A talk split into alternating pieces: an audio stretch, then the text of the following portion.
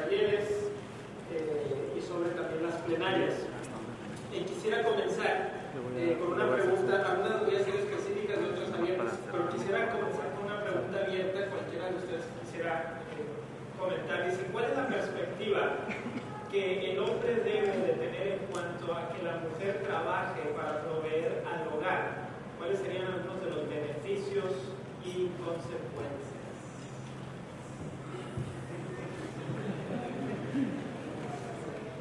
Que creía que iba a estar aquí ahora. Es el primero que le lanzan esa papa caliente, como decimos. Eh, mis hermanos, mucho se dice y, y mucha controversia hay sobre el tema de la esposa laborando fuera del hogar y si eso es bíblico, no lo es y demás. Eh, quizás algunos de los hermanos que están aquí tengan posiciones diferentes. Eh, yo les voy a dar la mía y los demás que compartan también. Eh, como muchas cosas en la vida del creyente, del cristiano, es un tema de convicción personal, convicción bíblica. Lo que tú entiendes que la palabra te dice a ti como hijo de Dios en X tema de tu vida. Yo creo que eso va a ser más claro para cada uno de nosotros en la medida que tengamos una relación personal, íntima, diaria, profunda, continua con nuestro Señor y Salvador Jesús. Si mi relación con Jesús es esporádica, es dominguera, es ligera, superficial, yo voy a estar en confusión, yo no voy a estar seguro de qué yo creo sobre este tema o aquel tema, o cuál es mi convicción personal o bíblica sobre este tema. Yo creo que la palabra en lo que eh, revela nos deja ver claramente cuál es el rol del varón como cabeza, como esposo, padre, como líder espiritual, como protector de lo suyo, como de su hogar, y cuál es el rol de la mujer como esa ayuda que viene a completar al hombre, porque no era bueno que él estuviese solo. Y entonces el rol que le toca a la mujer también como compañera de su marido, como madre, como esposa. Sí, el que la mujer casada, con hijos en especial, salir al, mundo laboral fuera, laboral fuera del hogar, la lleva a descuidar ese rol, ese diseño, yo creo que tenemos un problema ahí. Ya no es cuestión de lo que yo crea, yo pienso lo que yo necesite. Es que yo quiero obedecer a Dios, yo quiero agradar a Dios, yo quiero someterme a su diseño perfecto para mí, que es contrario para el mundo. Y el mundo me va a decir, y a mi esposa, muchas cosas. Pero ¿qué me dice Dios? Y Dios va a traer convicción a mí, a mi mujer, porque nosotros estamos en una relación cercana e íntima con Él, porque estudiamos su palabra, porque la conocemos, porque queremos obedecer. Una mujer casada, joven, sin hijos, quizá puede darse esa libertad de que ella puede tener su hogar en orden, puede tener a su marido atendido y salir a trabajar, el número de horas que sea. Yo creo que el trabajo de una mujer en el hogar, eh, haciendo del hogar un, un lugar hermoso y, y, donde su marido quiere estar, un lugar donde sus hijos se sienten a gusto, no es algo que se hace de 8 a 10 de la noche, cuando llegas cansada del trabajo, cuando has dado tus mejores horas a tu jefe, a la empresa en la que laboras. Yo creo que eh, una vez que descuidamos nuestra área de influencia, nuestra zona de influencia sobre la que Dios nos pone, estamos comprometiendo, estamos comprometiendo cosas y vamos a ver los resultados más adelante. En una relación matrimonial que no es la, que debería ser, en hijos desconectados porque no tengo tiempo para ellos. Y el mundo le ha hecho creer a esta mujer, aún la cristiana, que ella puede hacerlo todo. Ella puede ser esposa excelente, madre ejemplar, empleada del año. Y no es verdad, es una mentira. Eso es mentira, pregúntenle a las mujeres. Pregúntenle a las mujeres. Entonces, eh, yo creo que al final se trata de qué convicciones vamos desarrollando en nuestro caminar espiritual en la medida que nos adentramos en la palabra de Dios y Él a través de ella nos va hablando y nos va administrando y nos va dando convicciones y nos hace desarrollar prioridades en nuestras vidas. Yo no puedo sentarme aquí y decirte, tu mujer está pecando porque está trabajando yo no puedo hacer eso. Yo te digo, busca, busca a Dios como pareja, busquen al Señor en oración, en, en la lectura de la palabra, en sus tiempos de devoción. Y Él les va a decir, Él les va a decir. Hay un punto adicional a lo que dice Fausto, y es que cuando ya una mujer tiene hijos, hay responsabilidades que cumplir con esos hijos en la casa. Y como él dice, una persona que llega a las 5, a las 6 de la tarde y tiene 3 horas libres para atender la casa, no es lo mejor. Pero hay dos puntos que yo quiero enfatizar la carga emocional de una mujer, tener que salir, el tránsito, ¿verdad? Los embotellamientos de tránsito, las presiones de un trabajo que genera, si trabaja en un banco, si es cajera, que no le cuadró la cuenta de, la caja, los problemas que son típicos del trabajo que nosotros enfrentamos. Imagínense esas presiones para una mujer que luego tiene que ir a la casa, porque indiscutiblemente que nosotros, por lo menos en República Dominicana los hombres no somos muy diligentes ayudando a las mujeres en la casa. Quizás los mexicanos sí lo sean. Eh, y las mujeres tienen una carga muy fuerte. No es que uno no ayude, pero ustedes me entienden, somos diferentes al sistema americano. Y en segundo lugar, hermanos, hay algo que debemos tomar en cuenta, que lo hemos visto en la labor pastoral. Imagínense que usted tenga 8, 10, 12, 15 años de casado, eh, su mujer sale a trabajar, usted sale con todos sus problemas, quizá ella se puso un vestido muy bonito, se arregló muy bien y, usted ni cuenta se dio, pero en el trabajo hay un compañero o compañeros que le dicen, tú sí estás bonita hoy, y a mediodía, a la hora del almuerzo, almuerza juntos. O si hay que ir a ver un cliente porque trabaja en la calle, sale a ver el cliente con ese compañero de trabajo.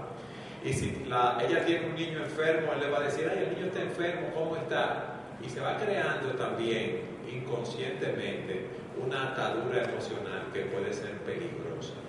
Y yo siempre digo que la mayoría de nosotros los hombres somos como lobos, somos cazadores.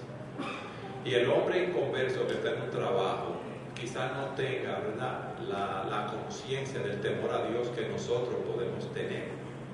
Y eso también puede crear un problema. Nosotros hemos visto en diferentes ocasiones que en adición a las presiones que le causa el trabajo, hay también otro tipo de presiones de, hombres que pueden estar eh, coqueteando, vamos a decir así, con nuestras esposas y ellas ni siquiera darse cuenta. Entonces, si económicamente usted puede mantener su hogar, aunque sea con ciertas limitaciones. Nosotros le decimos a las hermanas en nuestra iglesia cuando hablamos de este tema, es mejor si tú puedes tener un solo carro, es mejor comer viandas vacías y tú estar en tu casa con tus tres hijos cuando llegan del colegio, haciendo la tarea, atendiendo a tu marido, preparando tu casa, porque son muchas las cosas que tú debes hacer en vez de ir a trabajar. Ahora, como dice Fausto, si es una pareja recién casada, si ella puede trabajar medio tiempo,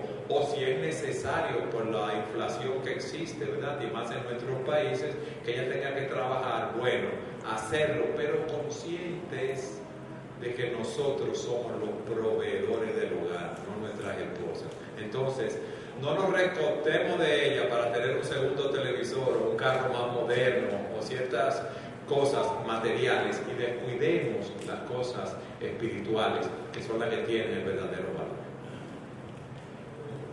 Tengo una, una pregunta para el hermano Mateo, eh, que tiene que ver con lo que se está viviendo mucho en estos tiempos, con los movimientos fuertes eh, LGTB. Dice la pregunta, generalmente se piensa que cuando una persona del movimiento homosexual se convierte, el pastor es el encargado de encaminar a esa persona en la instrucción bíblica.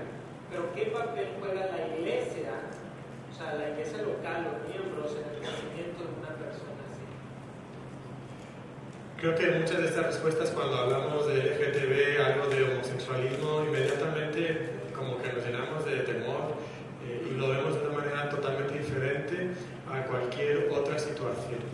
Y entonces con eh, la situación de una persona con eh, alguna de estas luchas, creo que la respuesta no sería muy diferente a una persona que batalla con el alcoholismo, que batalla con quizás un problema de pornografía. Eh, necesitamos de la iglesia, la iglesia es clave para el desarrollo espiritual eh, de los miembros. Eh, todos tenemos que contribuir al crecimiento de los hermanos de nuestra iglesia. Nosotros necesitamos el discipulado que hermanos de nuestra iglesia nos pudieran dar. Por supuesto que pueden haber situaciones en cuanto a sabiduría, donde hay que cuidar eh, ciertas cosas, pero en esencia eh, no es diferente a otras áreas. La palabra de Dios es, importante, las disciplinas espirituales, en la vida de esa persona, la rendición de cuentas, pero no debería ser diferente a lo que estamos haciendo en muchas otras áreas de la vida.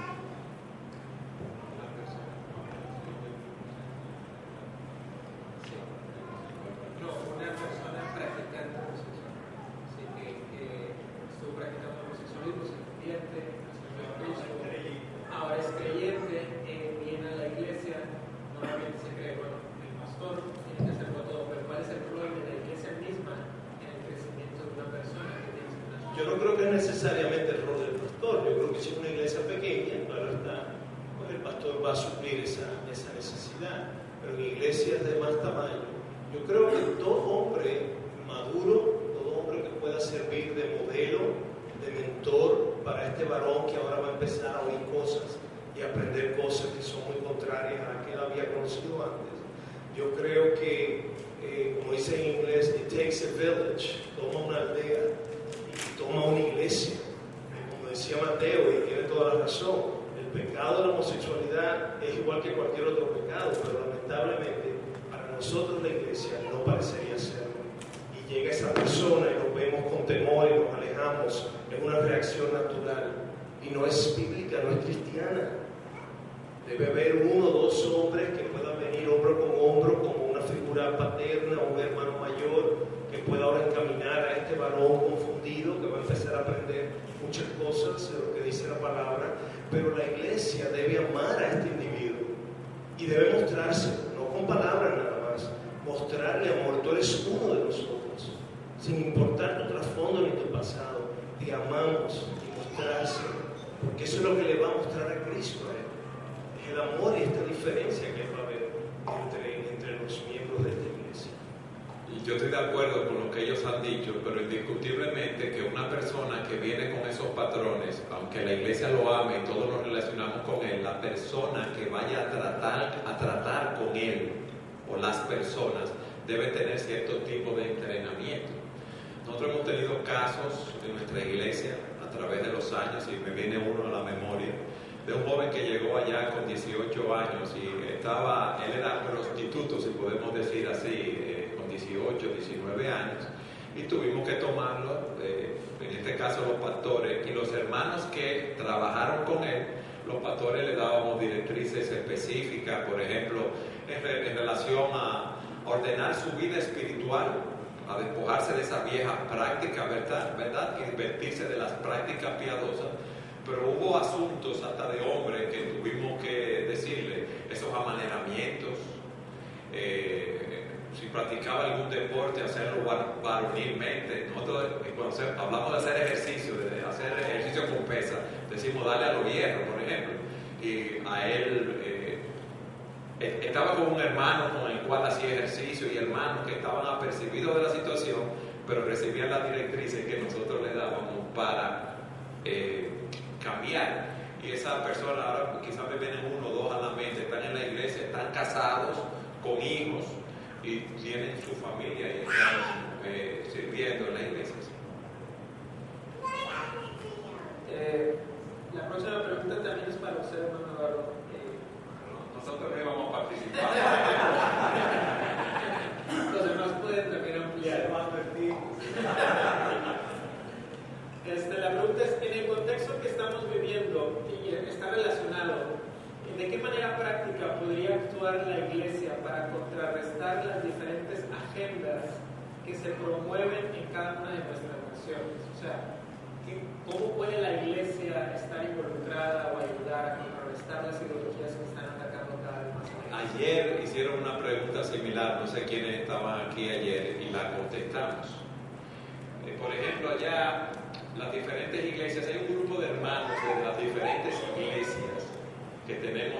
una comunión estrecha, que hay un movimiento que se llama Acción Cristiana. Esos hermanos eh, están pendientes, allí hay abogados de, de diferentes profesiones. Cuando llega una ley al Congreso que quiere pasarla, un proyecto de ley, eh, ellos están apercibidos, nos llaman, nos avisan, los pastores, líderes de las iglesias, vamos a explicar nuestro punto de vista en el Congreso, a los congresistas de manera particular, a senadores, a diputados, hablamos con ellos. Eh, también eh, recientemente, ayer lo explicábamos, el, Ministerio de Educación quería eh, introducir un anteproyecto de ley de, de, ideología de género y habían tenido ya hacía dos años un libro donde presentaban que una familia podía ser papá, papá, mamá, mamá, que no había ningún problema. Y nosotros lo que hacemos es que vamos allí y presentamos nuestro punto de vista en los diferentes foros que existen. Bien, la próxima pregunta es para Giancarlo. Eh, se han mencionado dos tipos de teología, la teología bíblica y la teología sistemática.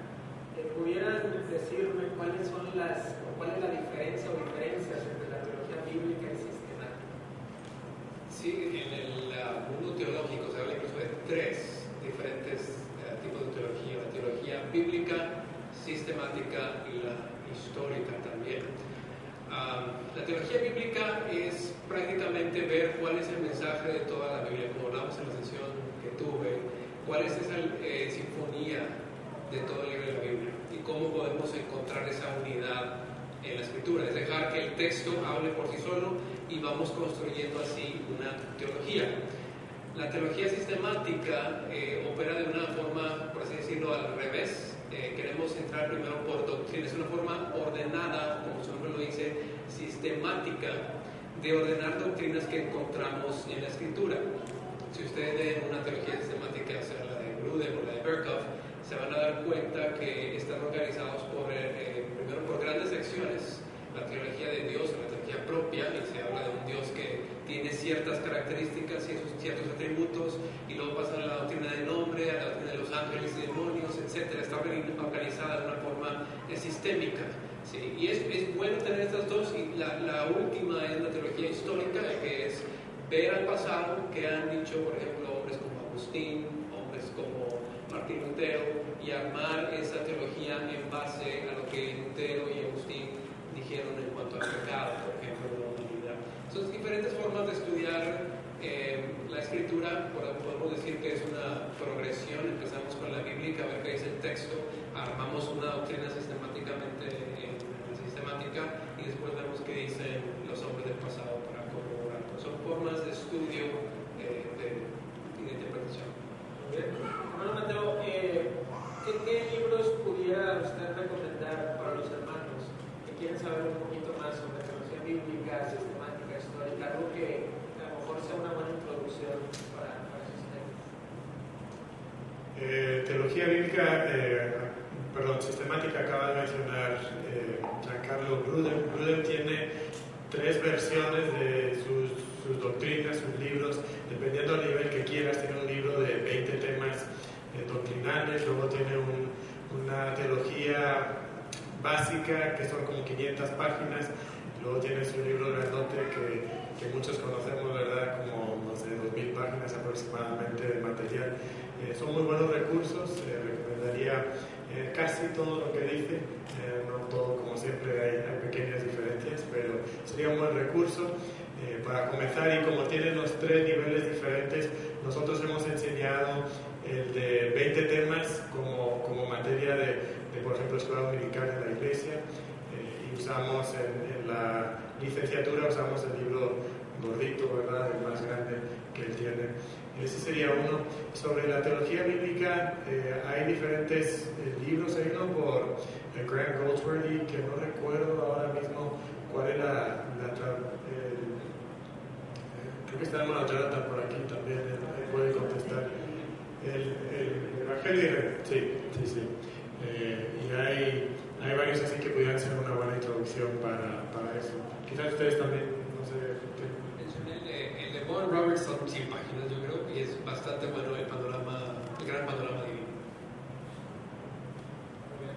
Eh, hermano, ¿cómo puedo ayudar a un hermano que está pasando por ansiedad y depresión?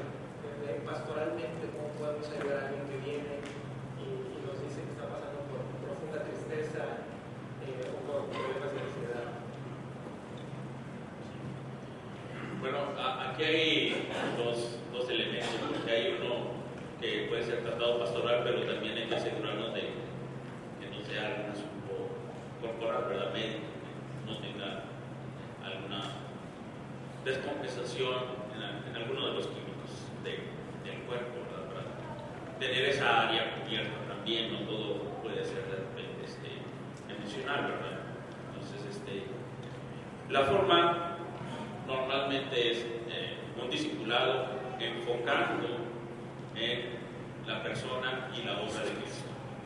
Eh, Esta es la parte esencial en la vida práctica. Eh, en la profunda depresión normalmente la persona necesita tener alguna conciencia clara de varias cosas. Una, del perdón de pecados. Creo que esto es totalmente liberador creer en el perdón de pecados. La persona debe de, incluso por eso creo que la práctica de la confesión a muchos les hacía bien, porque había una persona, aunque sea un cura, un sacerdote, que les decía, tus pecados te son perdonados. El poder creer y escuchar vivamente esto eh, libera mucho de la depresión, de la tensión, el poderlo ver en la escritura con claridad, eh, esto le, le va a ayudar mucho. Eh, normalmente esa es de las principales cosas que yo he encontrado con las personas que vienen así. Traen un- un- una carga muy grande detrás y tienen que irse a la escritura, a la obra de Cristo y al Espíritu Santo que está obrando en medio de él. Entonces, sí hay disciplinas espirituales, sí hay oración, sí hay eh, tiempos de, de poderlo animar, sobre todo en algunas disciplinas corporativas, disciplinas de, de celebración, disciplinas donde él puede ver una manera diferente de asociar la vida. Por ejemplo, la celebración tiene ese énfasis de ver la bondad de Dios grande, enfocar la, la bondad de Dios y celebrarla en comunidad y entonces ver las penas pequeñas, ¿verdad? Pero hay otras disciplinas, pero creo que principalmente el asunto de la claridad y sentir que realmente mis pecados son perdonados, bienaventurado aquel que en un momento llega en esa conciencia y dice, wow, Dios perdonó mis pecados de una vez y para siempre, eso es eh, liberador. Eh, me, me dicen que tenemos tiempo para una pregunta más, así es que vamos a, a terminar con esta pregunta. Eh, nosotros como predicadores trabajamos con la Biblia y trabajamos con traducciones de la Biblia, en este caso al español. Entonces la pregunta es si la Biblia, y para hacerlo más específico, eh, Reina Valera 60, pero puede aplicarse a cualquier otra versión también, es inerrante y si no lo es, ¿qué es lo que buscamos en una traducción bíblica y cómo podemos tener confianza en la traducción de la Biblia que estamos usando? Bueno, Mateo está ahí. Está agarrando a Giancarlo. Eh, Bueno, creemos que Dios inspiró a los autores para escribir eh, la palabra de Dios de manera inerrante, infalible. Eh, y creo que la mayoría entenderíamos que esa inspiración se limita a los autógrafos originales. Entonces, eh, cualquier traducción que nosotros tenemos va a ser la palabra de Dios en lo que refleja esos autores o esos autógrafos originales. Entonces lo que siempre buscamos en cualquier traducción es que sea lo más fiel posible a los idiomas originales y esos autógrafos originales. Hay, hay muchas dudas eh, a veces sobre este tema porque decimos, bueno, no tenemos los autógrafos originales, pero sí tenemos miles de copias que son muy, muy similares entre ellas mismas eh, donde hay muy poca duda sobre qué es lo que originalmente escribieron los autores bíblicos. entre esas miles y miles y miles de copias, nosotros hemos podido encontrar y armar eh, lo, que, lo que realmente es la palabra de Dios. Entonces, creo que eh, las dudas que hay en muchas ocasiones son cosas que nosotros magnificamos más allá de lo que la evidencia nos dice. Eh, creo que muchas veces también hemos adoptado una postura eh, un poco simplista sobre esto, eh, por evitar algo de controversia o la dificultad incluso de explicar esto a la congregación. Entonces nos da un poquito de miedo, lo, presentamos de cierta manera, bueno, tú tienes la palabra de Dios en, tus manos, que sí la tenemos en nuestras manos, pero quizás no de la manera tan simple como nosotros muchas veces hemos pensado. Entonces creo que sí podemos afirmar a la congregación que tenemos la palabra de Dios y una buena traducción, eh, por supuesto, con que sea fiel a los autógrafos originales, nos va a ayudar, cualquiera que sea la versión. Pero todas son traducciones. Entonces hay un elemento humano eh, y tenemos que también tomar eso en cuenta. Por eso, eh, ir a la Universidad Cristiana y estudiar griego. ¿Alguien más quisiera agregar al respecto? Eh, acabo de, leer un libro que, habla de ese tema, quisiera terminar brevemente, y este, este libro por F.F. Bruce, que es uno de los expertos en el tema, mencionaba que de los, de los aproximadamente 7.000 manuscritos que tenemos en griego antiguos, eso sin contar las versiones, eso que, son diferentes traducciones antiguas, eso sin, sin, sin contar algunas de las eh, más de un millón de citas de los primeros pastores de la iglesia que pudiéramos reconstruir todo el Nuevo Testamento solo con esas citas, que las, en 2000 años las, las pequeñas variantes que hay entre manuscritos representan las variantes significativas menos del 1%, que eso es, eso es eh, prácticamente inaudito, es algo impresionante, es, es algo increíble y que tenemos una riqueza impresionante, impresionante de de estos manuscritos y como mencionaba el hermano Mateo, cuando tenemos una versión de, la Biblia, lo que buscamos es que sea fiel, fiel a, los manuscritos, ¿verdad? Y fiel, de, lo que principalmente estamos buscando en una, traducción es fidelidad. Y eh, el poder, como nosotros como predicadores, también poder transmitir esa confianza que tenemos en las Sagradas Escrituras, que Dios ha hablado y que Dios no nos ha dejado sin su palabra, sino que la tenemos. Y creo que es, eso es algo que nos trae mucho confort y alegría. Bien, hemos terminado este tiempo de preguntas y respuestas.